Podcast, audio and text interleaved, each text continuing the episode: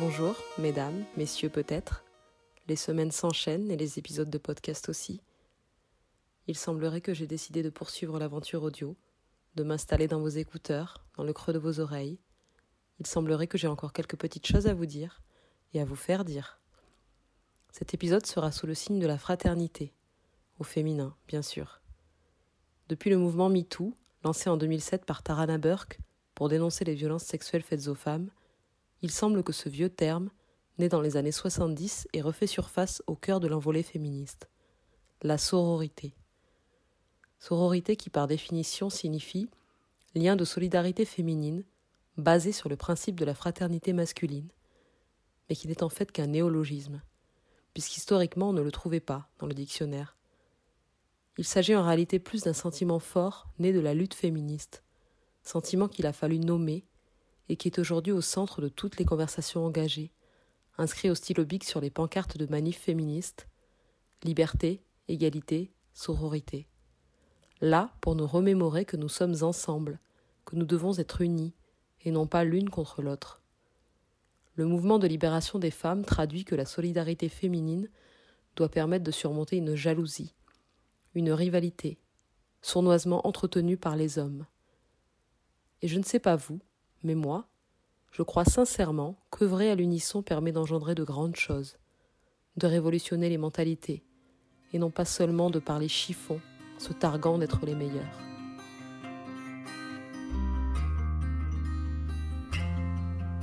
Personnellement, je n'ai pas de sœur biologique. Nous sommes deux enfants, un garçon, une fille. Mais aussi loin que je me souvienne, j'ai toujours cherché à tisser des liens sororaux, des liens d'amitié forts et authentiques, absolus, avec d'autres filles, d'autres femmes. Chaque partie de moi s'est construite aux côtés des femmes. Elles sont depuis toujours les grandes architectes de ma vie. J'ai foi en leur pouvoir, leur force et leur résilience. Mon cercle amical féminin a toujours été étendu et entretenu à travers les âges, les époques, les changements de vie, de centres d'intérêt. Et je peux même affirmer qu'à mesure que je vieillis, il prend de plus en plus de sens. Il fait ma force de par tous les échanges riches et intelligibles qui en découlent. La bienveillance, le soutien inconditionnel, l'aspect reposant de parler la même langue. Car c'est vraiment ça qui nourrit mes relations amicales ce simple fait de pouvoir parler la même langue en toutes circonstances. C'est simple, c'est évident. On se lit, on s'entend, on se devine et on s'accompagne. Et ces femmes qui m'ont accompagnée et m'accompagnent encore aujourd'hui ne m'ont pas appris à détester les hommes. Au contraire, elles m'ont appris à m'aimer plus, à lever la tête, à ne jamais courber les chines, à avoir le courage de partir et de tout recommencer quand il le fallait, à ne jamais accepter l'humiliation, la violence physique ou verbale. Et je ne peux malheureusement pas en dire autant de tous les hommes qui ont croisé ma route. Mais pour autant, à l'heure où les réseaux sociaux et les médias dénoncent les innombrables violences faites aux femmes d'un bout à l'autre de la planète, et où le système patriarcal est plus que jamais mis en exergue, à l'heure où le féminisme s'élève et se répand de part et d'autre, on oublie souvent d'aborder la question de la rivalité féminine, d'une cruauté souvent bien réelle entre nous les femmes, qui nous divise quand nous devrions nous unir. Cette bien connue rivalité qui nous pousse à se comparer, se juger, s'évaluer et se dévaluer les unes par rapport aux autres. Nous avons tous entendu un jour des poncifs tels que les ambiances de femmes au travail c'est dur, les femmes sont des vipères entre elles, elles se tirent dans les pattes, elles sont vicieuses. Selon un sondage, 88% des femmes interrogées déclarent préférer travailler avec des hommes. Est-ce un cliché ou y a-t-il un fond de vérité? Quand j'ai intégré mon entreprise pour ma, dernière année d'alternance, j'ai rejoint une équipe intégralement féminine. Euh, je partageais mon bureau avec la plus jeune de mes collègues, je crois qu'on avait euh, trois ans de différence, euh, avec qui ça s'est pas passé comme je l'imaginais. elle m'a, dès mon arrivée, ignorée, voire méprisée. Et enfin, elle remettait indirectement en question ma place, mes missions, en me faisant des réflexions euh, pourquoi tu as ces missions, je comprends pas pourquoi c'est toi qui, fait, fait ça. Euh, je sentais qu'elle aurait préféré que je sois l'alternante en, observation, euh, que je ne gagne surtout pas en, responsabilité, donc et que je ne la double pas. Donc finalement un climat assez malsain. où je me disais mais, de quelle rivalité on parle? Comment est-ce que qu'une collègue dès le début peut être aussi hostile envers moi, qui suis au début de ma carrière, euh, j'ai 25 ans, je, suis en études, je me considère vraiment encore en, en apprentissage, et elle, elle est dans l'entreprise depuis un an et demi, en CDI, ça se passe bien, elle bosse, elle bosse bien, notre, notre, boss respective est vraiment content d'elle, elle est appréciée, enfin elle a fait ses preuves. Euh, donc pourquoi ce comportement envers moi? Euh, Puis on avait des, des, missions foncièrement différentes finalement, donc j'aurais même pas pu euh, euh marcher sur ces plates-bandes puisque, puisque même si je l'avais voulu, puisqu'on faisait pas la même chose. Donc j'ai vraiment pas compris. Euh, je me considère moi comme, euh, comme vraiment junior et j'avais besoin d'être rassurée, d'avoir confiance en moi. Je pense que c'est un peu plus de l'alternance. Et en fait c'était tout le contraire. J'étais vue comme une rivale, une adversaire. Euh, Est-ce qu'elle était jalouse? Est-ce qu'elle n'avait pas assez confiance en elle? Je sais pas. Euh, en tout cas, ça n'a pas facilité son comportement, n'a pas du tout facilité mon intégration et, ma compréhension de l'organisation. J'ai clairement souffert de, sa méfiance et de son mépris. Et un jour, cette même collègue a été promue à, au poste au-dessus de, celui qu'elle avait, et on m'a proposé de prendre son poste, de prendre le poste qu'elle occupait, euh, proposition que j'ai acceptée. Et là, euh, du jour au lendemain, notre relation a changé du tout au tout. C'est-à-dire que j'avais ces anciennes missions, euh, même si c'était pas ma manager directe, euh, dans l'organigramme, elle se trouvait au-dessus de moi. Donc elle m'a déjà extrêmement bien formée. Elle a été euh, très patiente, très pédagogue. Je pouvais la solliciter à n'importe quel moment de la journée. Elle me disait non, mais t'inquiète, tu me déranges pas, n'hésite pas. on avait un point hebdomadaire tous les lundis matins. elle s'est mise à me demander si j'avais passé un bon week-end. Euh, je sentais qu'elle voulait instaurer une complicité entre nous, une complicité qu'on n'avait tout simplement jamais eue. Et donc, en fait, à partir du moment où il y a eu cette certitude que je n'allais pas la doubler, que je la mettais pas en danger, euh, ça a été le, le, jour et la nuit. Suzanne Shapiro-Barash, auteure américaine, a consacré un best-seller à cette question. Elle tient à faire la distinction entre compétition et rivalité. Dans la compétition, on est conscient de sa valeur et on mesure ses compétences et ses forces à celles de l'autre, homme ou femme. La rivalité est fondée non pas sur la force mais sur la peur d'être supplanté par l'autre femme, que ce soit dans les domaines amoureux ou professionnels. Elle est ambiguë, d'autant plus sournoise qu'elle est inconsciente. Les femmes sont encore élevées à être douces, à privilégier les relations affectives, à ne pas identifier leur goût pour le pouvoir. Elles sont coincées entre leur réticence à montrer leur ambition et leur frustration de ne pas réussir comme elles le voudraient.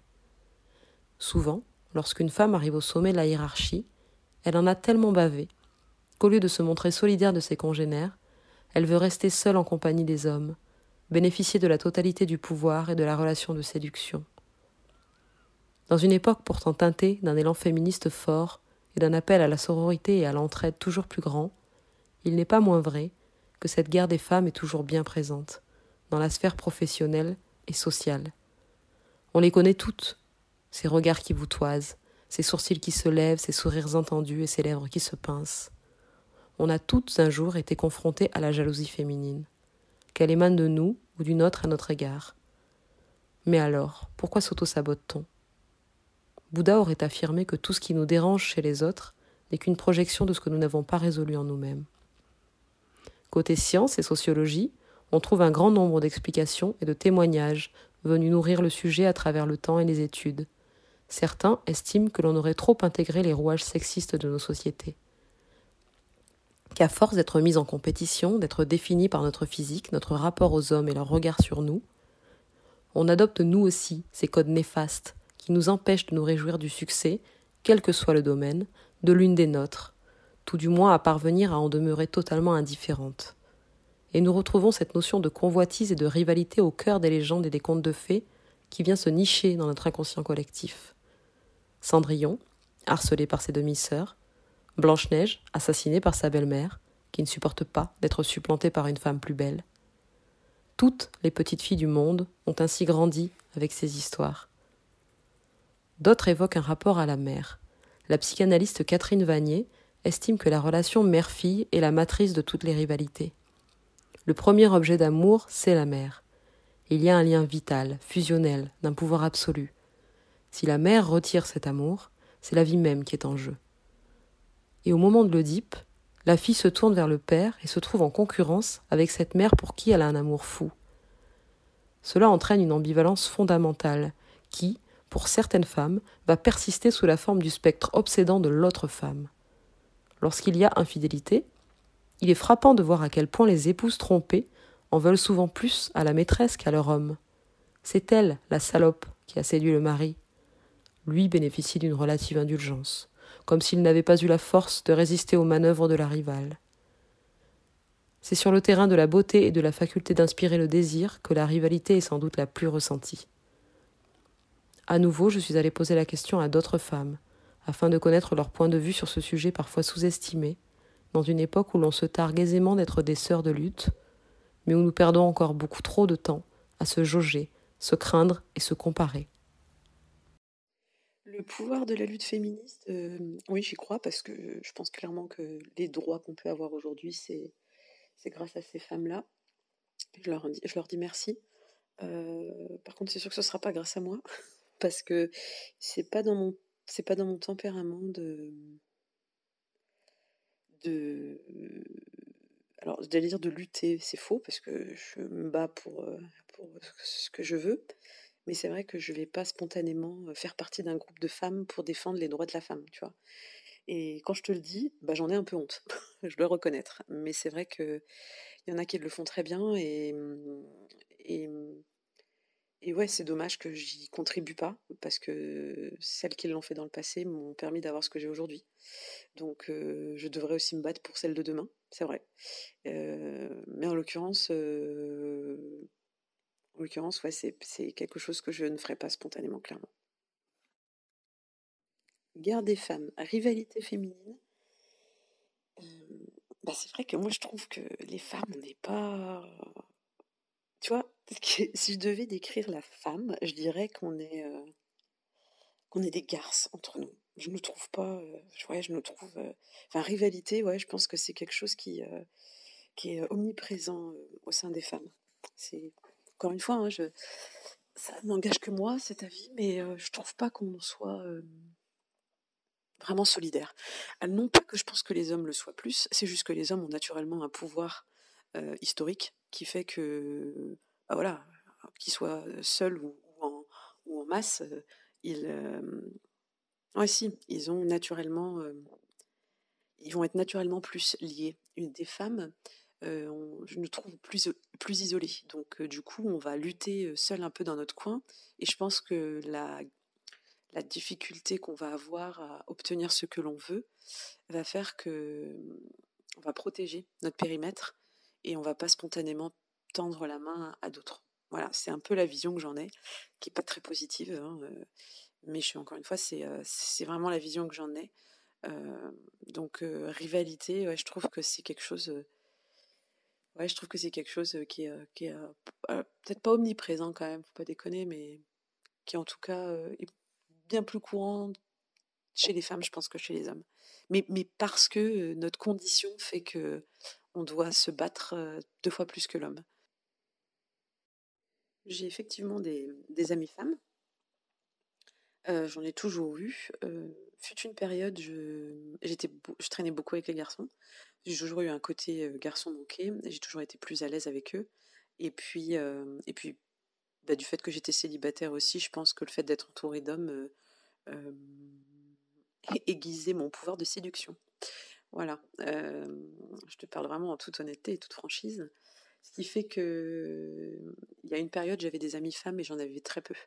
Et puis, et puis alors, étonnamment, d'être devenue maman a fait que j'ai, ça a complètement changé.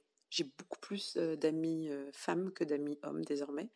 en fait, c'est comme si ma maternité avait développé mon, côté féminin au détriment de, ma masculinité, on va dire. du coup, du coup, ouais, j'ai beaucoup plus d'amis femmes. Et pour le coup, ma vision de l'amitié avec les femmes, c'est que bah, je trouve qu'on se, ouais, c'est, tellement différent, on se comprend tellement mieux. Enfin, plus on a, plus avance dans le temps, et plus je trouve qu'avec les hommes, on est très différents, on pense très différemment. Puis alors, D'autant plus quand tu es maman, je trouve que tu, tu, peux mieux te, tu peux mieux te faire comprendre et tu es mieux comprise par une femme que, que par un homme. Donc c'est vrai que bah, le fait que la tendance se soit inversée dans, dans mon giron amical fait que aujourd'hui, clairement, je suis beaucoup plus à l'aise avec les femmes parce que, parce que, parce que je me retrouve en elles. Quoi. Alors que, tu vois, avant, plus jeune, je pensais vraiment que j'étais que mes égaux, c'était les hommes, quoi. Vraiment. Alors dans mon parcours, j'ai pas, j'ai jamais été directement confrontée à des rivalités féminines. Je, ne pense pas. en revanche, j'ai, tu vois, en tête, j'ai des exemples de deux, trois femmes dans ma vie professionnelle qui occupaient des postes à responsabilité et qui, et tu vois, quand je, te parlais précédemment du côté un peu isolé, et eh ben, je trouvais que ces femmes, justement, elles, elles l'étaient. elles étaient soit séparées, soit au boulot, bah, tu vois, en fait, elles partageaient très peu de moments avec d'autres collègues. Et, tu vois, je trouvais que, je trouvais que c'était cher payé la position sociale qu'elles avaient. parce que du coup, elles avaient, enfin, elles me donnaient l'impression, en tout cas, au boulot, de, bah, de n'avoir que ça. Et je trouvais ça hyper triste. Et, et du coup, tu sentais qu'elles protégeaient, encore une fois, leur périmètre et c'est vraiment, je pense, ces femmes qui m'ont donné l'impression, justement, de, de, de, Je disais tout à l'heure de mon point de vue par rapport aux rivalités entre les femmes. Ben justement, je pense que c'est ces trois femmes-là que j'ai en tête qui, euh, qui vraiment euh, ont nourri cette, cette opinion que j'ai, euh, qui me donne l'impression que plus tu montes dans l'échelle sociale, ben plus elles sont isolées, en fait, les femmes. Alors que tu vois, les hommes, ils peuvent avoir des postes à responsabilité, ils ont une assurance qui qui semble complètement naturelle, alors que ces femmes-là, elles étaient brillantes, intelligentes, et pourtant tu sentais qu'elles devaient redoubler d'efforts pour euh, asseoir leur position, et, donc du coup, elles créaient cette espèce de fossé euh, avec toi qui n'avait, à mon sens en tout cas, me concernant pas lieu d'être parce que je n'avais, euh, je les enviais pas. je, je, ouais, j'ai jamais, nourri moi d'animosité par rapport à des femmes. J'ai pas, j'ai pas souvenir d'avoir été jalouse j'ai peut-être au collège envié certaines nanas qui avaient des facilités, qui étaient, euh, entourées euh, euh, des garçons. Ouais, sans, sans, doute, hein, je ne vais pas se mentir. mais, mais ouais, enfin, franchement, aussi, d'aussi loin que je me souvienne, et j'essaie vraiment d'être honnête, je pense pas avoir plus que ça nourri d'animosité. Au contraire, je pense que ça a plutôt nourri mon envie de, bah de, m'élever, quoi. Mais pas pas prendre cette direction-là parce que, encore une fois, je trouve que c'est cher payé. elle, elle, me semblait pas heureuse. Alors sans doute épanouie professionnellement et c'est peut-être ce qui les épanouit personnellement, mais moi c'est pas c'est pas comme ça que je vois les choses. Donc euh, moi j'aime bien euh, j'aime bien que ça se passe bien avec les gens autour de moi, euh, surtout quand tu es au travail, je trouve que c'est hyper important. Lorsque Nisrine aborde cette impression de solitude au regard des femmes qui ont réussi à atteindre les hautes sphères du monde professionnel, cela m'interpelle. J'ai moi-même souvent eu ce sentiment mitigé, à la fois de les envier pour leur réussite, leur parcours remarquable, et de les plaindre pour l'isolement qui semble découler de leur positionnement en haut de l'organigramme. Elles semblent se contraindre à une certaine loi du silence, et résolues à ne pas faire tomber le masque de la femme forte et puissante en demandant du soutien ou en créant simplement du lien avec leurs auxiliaires. Se confier, s'épancher, s'ouvrir de façon plus personnelle à leurs collaboratrices directes ou indirectes, entacherait potentiellement leur image et leur autorité. Ah oui, bien sûr, je crois dur comme fer au pouvoir de la lutte féministe. Euh, le mot féminisme est un grand mot, mais euh, déjà quand on sait qu'on est féministe, euh, et pour ma part, je l'ai découvert quand j'ai commencé à subir des choses pas agréables parce que j'étais une femme. Euh, ça a été dans le monde du travail, des réflexions, des choses comme ça. Ou quand, euh, à l'intérieur du cocon familial, de manière, on va dire, presque naturelle, on te laisse faire des tâches alors que toi aussi tu travailles et que tu n'as pas forcément envie de passer l'aspirateur, tu vois. Enfin bon, bref, tout ça, c'est sociétal ça vient du patriarcat. On va pas euh, redéfinir pourquoi euh, il y a cette lutte féministe, mais oui, j'y crois et j'y crois encore plus si les hommes se mettent avec nous en fait. Et plus on est euh, à, crier, à gueuler, excuse-moi pour le terme, mais plus on, on, va faire avancer les choses. Et pour faire changer les choses, il faut du temps. Donc par rapport à la génération de nos grands-mères, ça a déjà évolué. Mais il y a encore du boulot parce que pour les générations futures, euh, c'est loin d'être euh, d'être tout fait en fait. C'est, il faut mettre en place euh, beaucoup de choses, il faut, il faut répéter les choses, il faut, je pense, pour les générations futures, leur montrer qu'on n'est pas bonne qu'à faire telle ou telle chose ou à ne pas pouvoir faire telle ou telle chose. Les, les égalités entre hommes et femmes sont loin d'être atteintes, mais il faut se battre. Si on ne se bat pas, si, si on ne veut pas faire changer les choses, dans dans plein de domaines d'ailleurs, ça n'avance pas. Donc bien évidemment que je crois en cette lutte. Tout le monde à l'heure actuelle devrait être féministe. Euh, je pense qu'une personne euh, qui écoute ce podcast qui n'est pas féministe, euh, pour moi, elle a un problème. La rivalité entre femmes, honnêtement, je l'ai ressentie assez tôt et je pense que beaucoup la ressentent tôt à l'école en fait. collège, lycée, enfin tu sais la période ado où tu es forcément, enfin forcément, c'est pas obligé, mais la plupart on est mal dans notre peau. Moi, ça a été mon cas. Et c'est vrai que j'ai jalousé, hein, je le dis ouvertement, j'ai jalousé, j'ai détesté certaines euh, filles qui avaient l'air de se sentir euh, hyper bien, qui, qui avaient du succès auprès des garçons, qui pour moi étaient plus jolies, etc.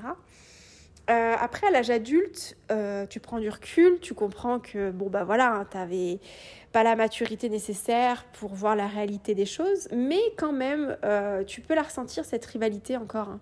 Et ça, euh, très facilement, parce que la société te montre du doigt euh, que le physique de la femme est important, en fait. Ça part du physique, parce que c'est sur le physique qu'on se, qu'on se, se tacle en premier, mesdames. Et moi qui travaille dans le fitness, j'ai beaucoup d'exemples à te donner. Je, je ressens cette rivalité régulièrement et je la combats parce que, parce que je me raisonne et c'est pas facile. Très exemple qui me vient en tête le plus, le plus facile à te décrire. Quand je sors d'un training, d'un entraînement intense, je suis rouge comme une tomate. Euh, les cheveux collés, je dégouline de transpiration, enfin c'est pas beau à voir, tu vois. Mais c'est l'entraînement, c'est la magie de l'entraînement, c'est mes performances qui, qui sont en jeu, j'adore ça, etc. Sauf que dans les vestiaires, c'est une autre histoire, parce que la plupart des nanas se regardent entre elles, euh, et puis se comparent, et il n'y a pas énormément, en tout cas dans ce que j'ai pu voir ces derniers temps, énormément de compassion entre femmes à ce niveau-là, dans ce domaine-là. Et du coup, forcément, les regards sont assez rivaux, euh, sont assez... Euh, intense et, la comparaison, elle vient assez naturellement et elle transpire euh, euh, dans tous les plans, tu vois. Et du coup, bah, quand tu communiques, tu vas dire à la personne d'à côté qui te dévisage Ah, ben j'adore ton legging ou j'adore ta manière dont tu t'es entraîné, oh là là, on en a bavé ensemble, c'était bien. Là, ça va casser cette rivalité naissante et on va commencer à, discuter, chatter ou à juste souhaiter une bonne journée avec un sourire. Et, et voilà. Et donc, c'est un peu ma, mon remède, on va dire, ou ma manière de contrer un peu tout ça. Mais c'est pas évident. Hein. Cette société euh, n'est pas du tout évidente euh, à ce niveau-là. Il faut vraiment qu'on s'entraide et, qu'on fasse bonne action et qu'on fasse le premier pas entre nous. Et, euh, je pense que si on, était plus là à se soutenir et à, communiquer de manière très simple, en se disant les choses de manière très simple, sans honte, en essayant de se comprendre, parce qu'on est toutes différentes, on a toutes des objectifs différents dans la vie. moi, j'ai pas d'enfant, je sais pas si j'en aurai, je sais même pas si j'en veux. Et eh ben, tu vois, si les personnes en face pouvaient euh, comprendre, euh, les, futures mamans ou les mamans pouvaient comprendre ça, peut-être que bah, des fois la communication serait un peu plus euh, intéressante et qu'on arriverait à avancer vers une société beaucoup plus ouverte sur tous les sujets et beaucoup plus ouverte pour les femmes pour qu'elles puissent s'épanouir. Donc communiquons, mesdames, à mon avis, c'est le plus important et faisons euh, comprendre aux petits garçons et aux petites filles qui vont devenir des adultes que bah, il y a énormément de choses qui sont bien dans la vie, mais que le respect avant tout et la compassion et le fait euh, d'être en équité avec tous les êtres humains, c'est le plus important euh, pour l'avenir. Francine Descaries, sociologue, affirme que l'une des plus grandes victoires du féminisme a été de permettre une certaine dissociation entre identité de femme et identité de mère mais que toutefois les avancées en ce sens semblent encore fragiles et se heurtent à la résistance au changement. Et il semble en effet qu'encore aujourd'hui, en 2021, nombreuses soient les femmes qui n'ont pas d'enfants à se sentir exclues, jugées, incomprises par celles d'entre nous qui ont choisi d'enfanter. Elles sont trop souvent le réceptacle de remarques acides, parfois méchantes, de la part de leur entourage. Le fait de ne pas être mère, la trentaine passée, d'autant plus si c'est un choix, est presque toujours considérée comme une anomalie. Mais la non-maternité ne devrait en aucun cas être à ce point questionnée et jugée, car d'après une étude, une femme sur cinq de 40 ans en Europe ne voudrait pas d'enfant. C'est la manifestation d'une pensée très sexiste et patriarcale. La femme est là pour enfanter, pour être maternelle. La femme est soit une mère, soit une épouse. Et il ne me semble pas qu'un homme qui déclare ne pas vouloir d'enfant déclenche des haussements de sourcils. Il ne me semble pas qu'il fasse l'objet de jugement ou d'exclusion de la part des autres hommes. Vraisemblablement, l'équité, une fois de plus, n'est pas au rendez-vous, et les femmes entre elles demeurent ancrées dans une volonté de se mesurer et de se cloisonner, alors même qu'elles brûlent de s'affranchir des multiples injonctions qui pèsent sur leur existence.